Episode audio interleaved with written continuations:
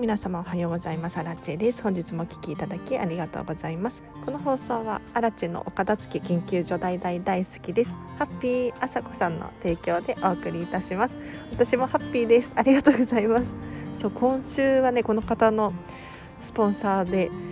実は先月片付けのクラウドファンディングでこのスタンド FM のスポンサー枠っていうのを出したところリターンを出したところ売り切れてしまったんですよ。だから今月いっぱいはですね今月まるまるはですねスポンサーさんがいてスタンド FM 本当にこの方たちのおかげで私は頑張れてます。ありがとうございます。ということで早速今日の本題なんですけれど今日はですね家族がお片付けをしてくれない時っていうテーマで話をしていこうかなと思います。というのも私は見習いこんまり流片付けコンサルタントなのでお片付けのレッスンをモニターさんですることがちょこちょこあるんですね。でそんな時に結構多いのがですね、まあ、子供が片付けてくれないとか散らかすとかあとは実家の片付けがしたいんだよねとかやっぱり自分以外の人のお片付けが気になったりしちゃいがちなんですね。じゃあそんな時どうしたらいいのでしょうかっていうのが今日のテーマです。はい、でも結論から言うとですねこれちょっときつい結構ゴリゴリな答えかもしれないんですけれどまず自分のお片付け終わっていますか？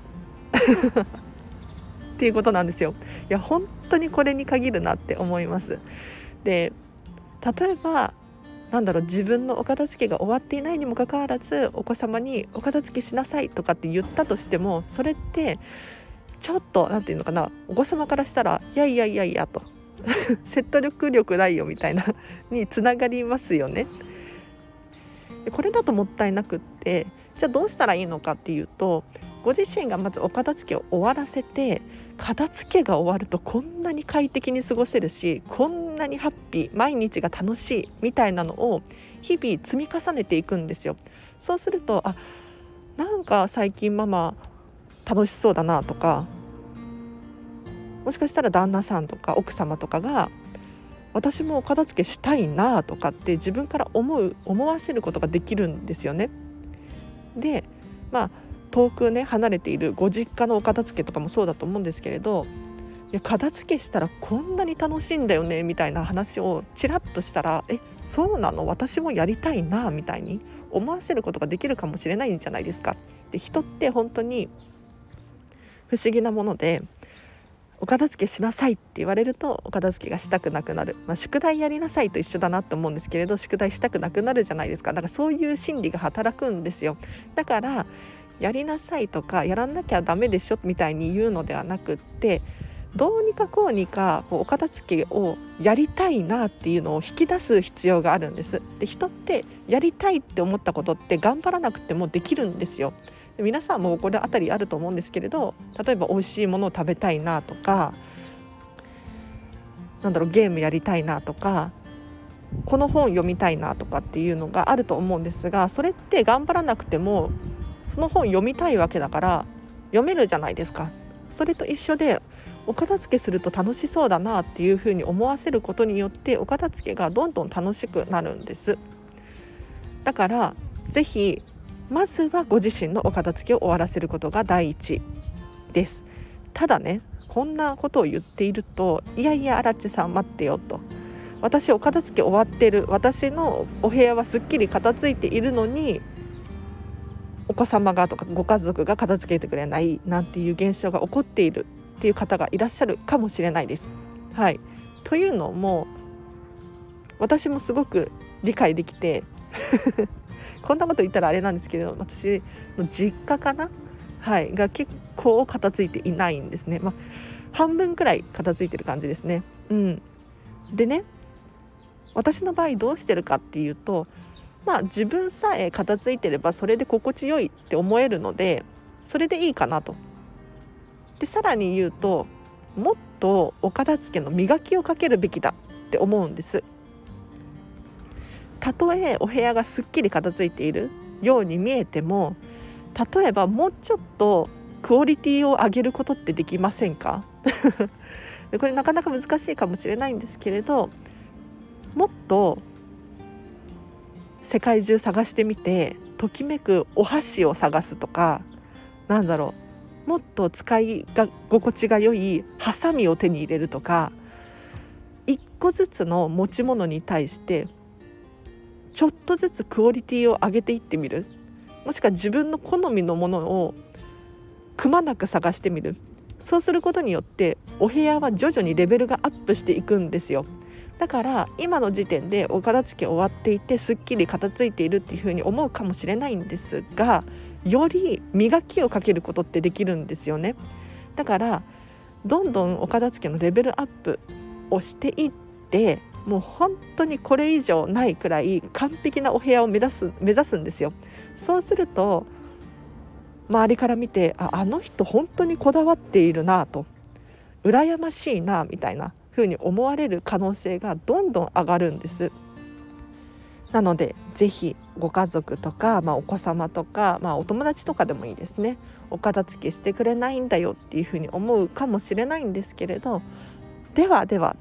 果たしてご自身のお片付けが本当に終わっているかどうかっていうのを、まあ、ちょっとねきつい厳しい言い方かもしれないんですけれど考えていただくともしかしたらお片付けをしてくれるかもしれないので参考にしてみてほしいなと思います。じゃあ今日はここまでにします。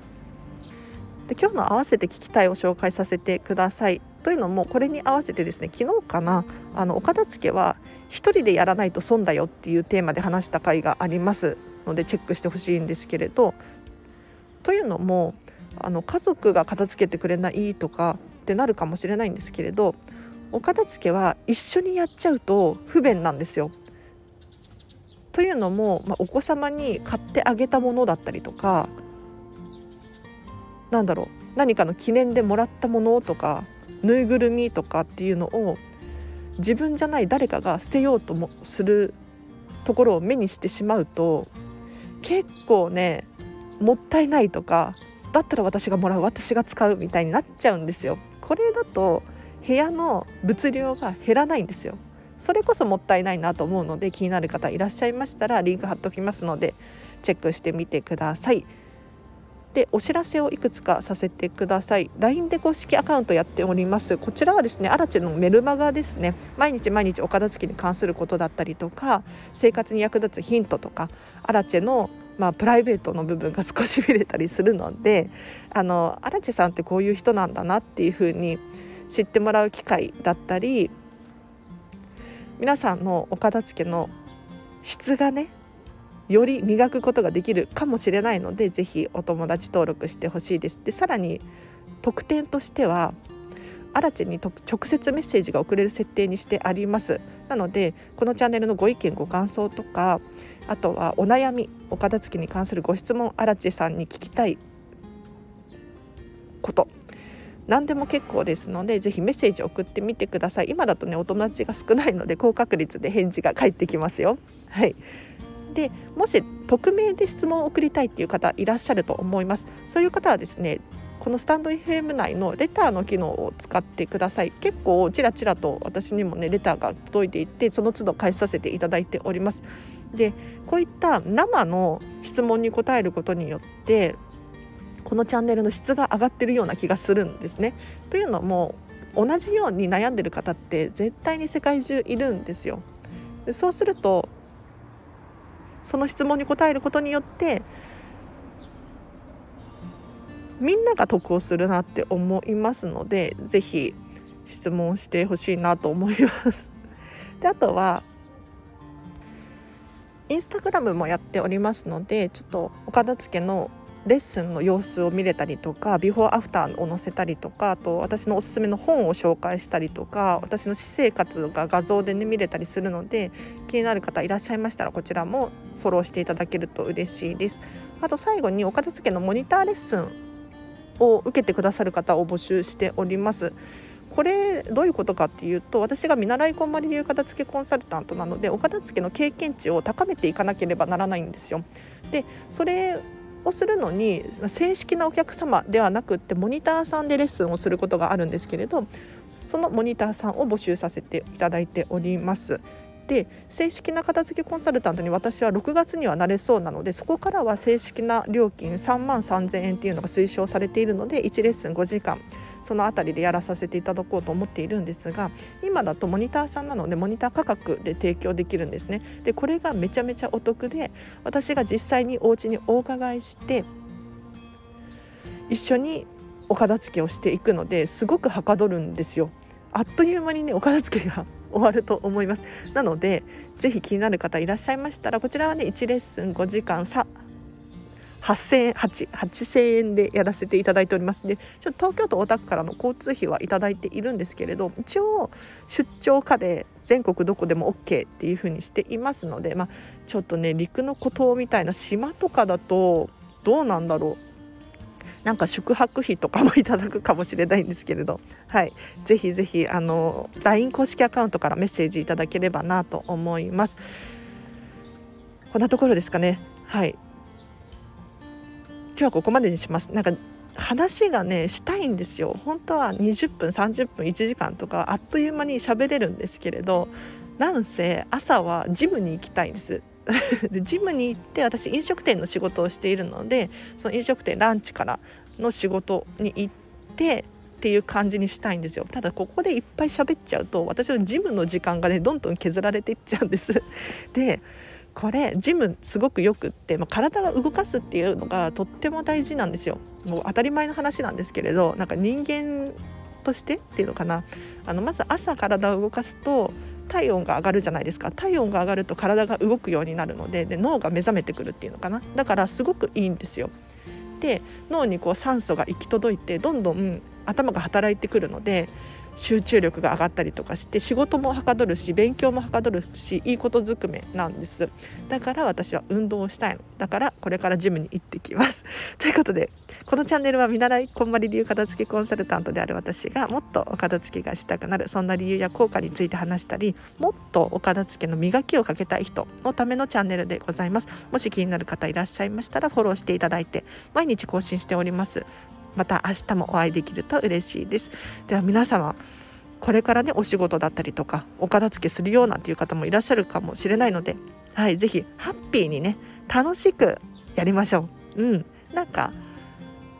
辛いとか苦しいっていうふうに思う中でもご飯が美味しいとかそういうハッピーあるじゃないですか。そういうところに目をよく向けていただくと一日が楽しくいられると思いますので今日もハッピーに過ごしましょう。ではあらでした。バイバイ。